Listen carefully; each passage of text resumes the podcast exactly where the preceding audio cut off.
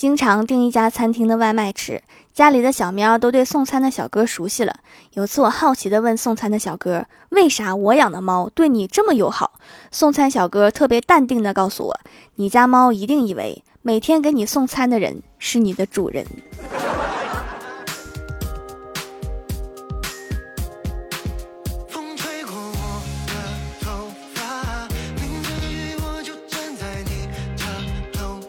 Hello，蜀山的土豆们，这里是甜萌仙侠段子秀《欢乐江湖》，我是你们萌逗萌逗的小薯条。欢乐江湖专辑福利不断，宠爱不断。专辑订阅到二十七万送十份礼物，到二十八万送十份会员季卡，随手点个订阅就可能中奖哦。这两天鸿星尔克的事情特别火哈，然后就有粉丝效仿，看到我的朋友圈里面我也捐款了。其实我没有发那个捐款的图，我就是发了一个有问题的基金，让大家想要捐款的避开一下。结果就发现我捐款了，然后就来我店里买了好多的东西，然后留言告诉我说支持我支援灾区，还告诉我不用发货。大哥，我就是想不发货，平台也不允许啊。还有你告诉我这么多手工皂，你得用到哪年去？人家鸿星尔克是卖鞋的，人家买了可以换着穿。手工皂的话，想要快点用完，是要每天洗很多次脸的。嗯，非常感谢这位大哥的支持哈，但是要理性消费。非常感谢对我的支持，我无以为报，只能努力更新。没有困难的工作，只有努力的薯条。加油，欧耶！以前读古代的历史书，对一些亡国之君很愤怒，很不理解，都大敌压境了，还整天花天酒地、寻欢作乐。后来我就释然了，面对考试、交稿、结项等各种死线的逼近，你还不是整日刷手机？你的课程王国、工作王国都面临着挂科、炒鱿鱼的崩溃了，你还忙着寻欢作乐？你不是亡国之君是什么？只要老板不催我，我还能再玩一会儿。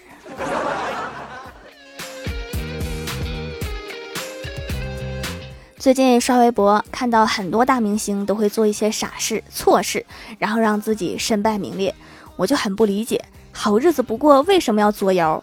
我哥就点头说：“没错，有些有钱人就是挺傻的。但是你要反思一下，同样是傻，为什么你没钱？对呀，为什么呢？为什么他们傻还有钱呢？”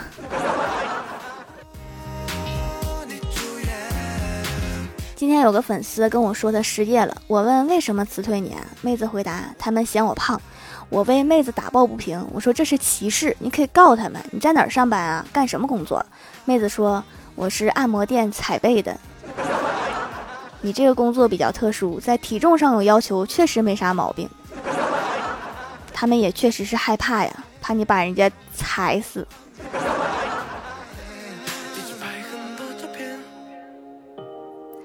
上周周末大清早突然停电了，老妈让我去物业看看是不是家里电费欠费了。我一看刚过六点，实在不想起床，就拿出手机打开 WiFi，列表里面空荡荡的，然后对外屋喊：“妈，是小区里都停啦，不是欠费啦。”懒可以让人变得聪明。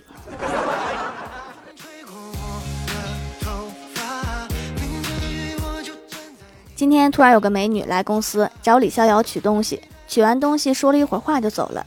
之后我问他，我说：“这是你女友？”李逍遥说：“是的。”对我的选择感到惊讶吗？我愣愣地看着他，我说：“不，我惊讶的是他的选择。他到底看上你啥了？”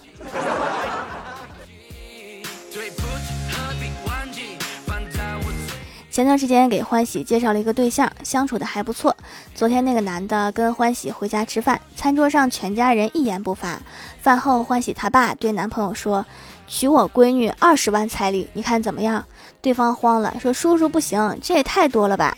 欢喜的老爸说：“三十万。”然后男友头也不回的走了。他爸看着正在吃苹果的欢喜，发怒说：“就知道吃，倒贴三十万都没人娶你，还不知道愁呢。”倒贴那个叫嫁妆，不叫彩礼。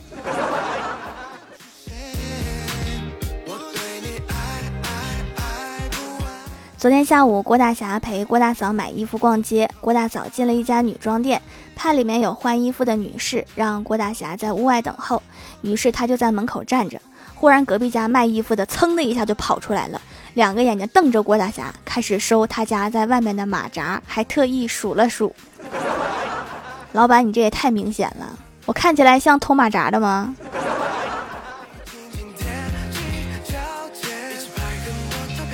今天郭大侠在单位跟我们感叹说：“世道变了，以前父亲掏出口袋里的钞票，我们一眼就能看出来他的窘迫；如今我们拿出手机扫码付款的时候，郭晓霞却以为里面有用不完的钱。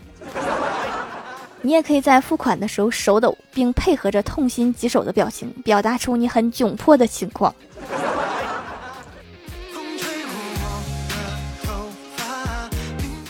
最近上课，郭晓霞总是喜欢在课堂上睡觉。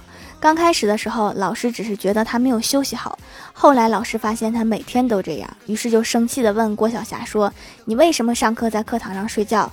要是不说个理由，我就叫你家长。”郭晓霞想了想说：“老师，因为下课太吵了，睡不着。你还是把家长叫来吧。”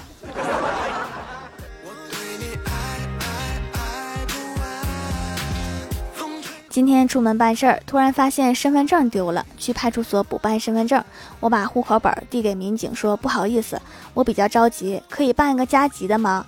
说完，我就低头翻包找现金。警察看了我一下，又看了看户口本，然后就从户口本夹层里面拿出了我的身份证，递给我说：“办好了。”这个办事效率也太快了吧！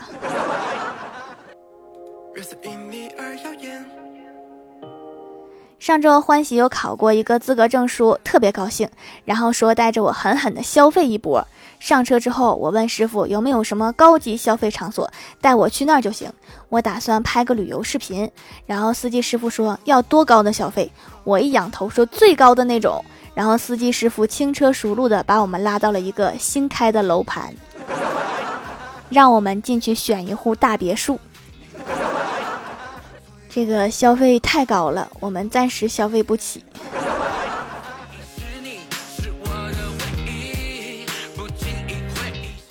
上大学的时候，有一次请假去看病，学校里面有一个医院，进屋我就对医生说：“医生，我胃痛。”医生是一个戴着眼镜的大姨，她推了推眼镜，放下手里的报纸说：“学校没有这个药了，你换个病吧。”大姨，这个他不是我说了算的。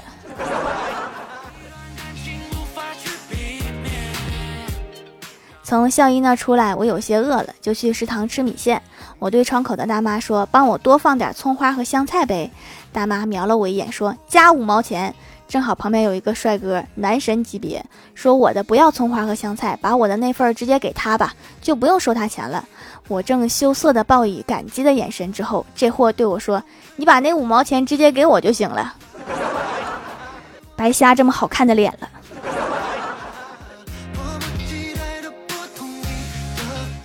今天早上和老妈逛早市儿，掏钱包的时候，我警惕地看着周围，对老妈说：“你也不提醒我，外不漏财。”老妈满不在乎地说：“我了解你的经济状况，我只会劝你别犯法。”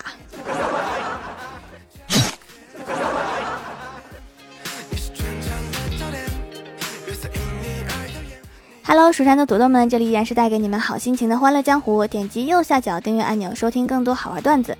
在微博、微信搜索关注 NJ 薯条酱，可以关注我的小日常和逗趣图文推送，也可以在节目下方留言互动，还有机会上节目哦。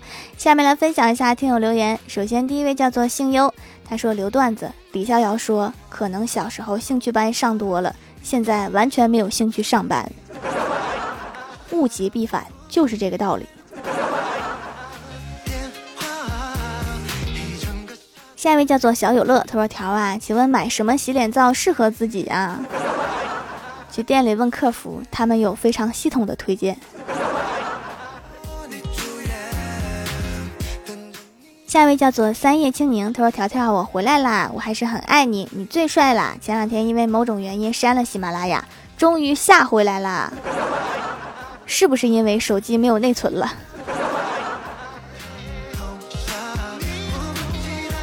下一位叫做长生，他说掌门家皂皂收到很久了，拖到今天才来评论，等到皂皂成熟才来使用。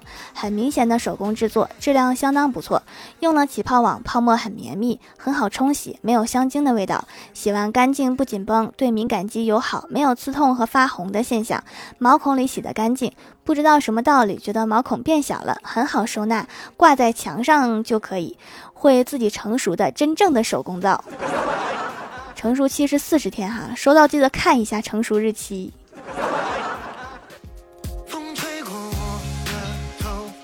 下一位叫做智慧的风，他说：“我是沙发吗？不是哦，差的有点多。”下一位叫做听友三零八零六七六六三，他说：“上学叫上学，放学就不能叫下学吗？也有的地方叫下学。”我记得我奶奶那一辈的人就爱说下雪。下一位叫做阿西和佑佑，他说：“条条来段子一条。一天，薯条到郭晓霞家玩，薯条看到郭大嫂正在认真的做面疙瘩、面条和面饼，然后薯条特别惊讶，对于郭晓霞说：‘你妈妈今天怎么这么勤奋呀？’郭晓霞淡定的说：‘哦，家里的面粉快过期了。’”这么一大堆面食得吃多久啊？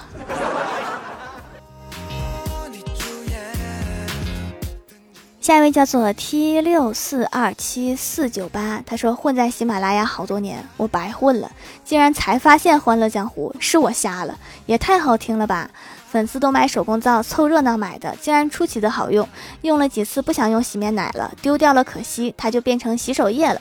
真的觉得会滋养皮肤，就是有点中药味儿，但是不难接受，美白挺好，几天就觉得变白了。我想敷一会儿泡沫，会不会更白呀？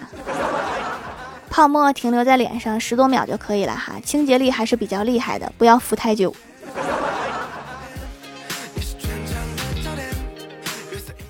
下一位叫做可达鸭，男孩说：“爸比，我恋爱啦。”父亲说：“是谁呀？”男孩说：“是我的同班同学。”父亲说：“他是一个怎么样的人啊？”男孩说：“可爱，会脸红的优等生。”父亲说：“好好待人家。”男孩说：“爸比，你挺开明呀，我还有个约会，先走啦。”父亲说：“早恋而已，我没有那么古板。”父亲拿起报纸看了几秒钟，忽然站起来，盯着儿子的方向大喊。儿子，你读的不是男校吗？男校不能谈恋爱吗？谁规定的？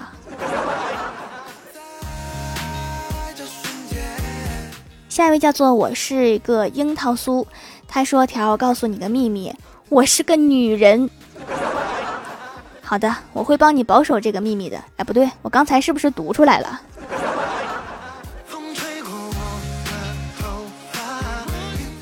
下一位叫做贾某人困了，他说：“条条，你上次就没堵我啊！分享个段子，公交车前面的座位坐了一个老大爷，售票员看他年纪大了，怕他坐错车，就问大爷：‘您这是要去哪里呀？’老大爷说：‘人民广场。’售票员说：‘那您坐错了，应该坐左边的。’老大爷说：‘真是麻烦。’说完就坐到了座位的左边，是对面，不是左边。”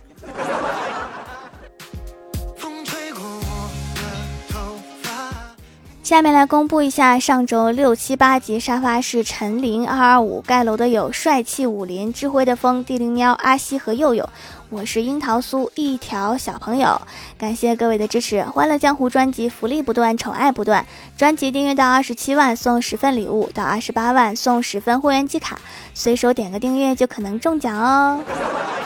好了，本期节目就到这里了。喜欢我的朋友可以支持一下我的淘宝小店，淘宝搜索店铺“蜀山小卖店”，数是薯条的数就可以找到啦。以上就是本期节目全部内容，感谢各位的收听，我们下期节目再见，拜拜。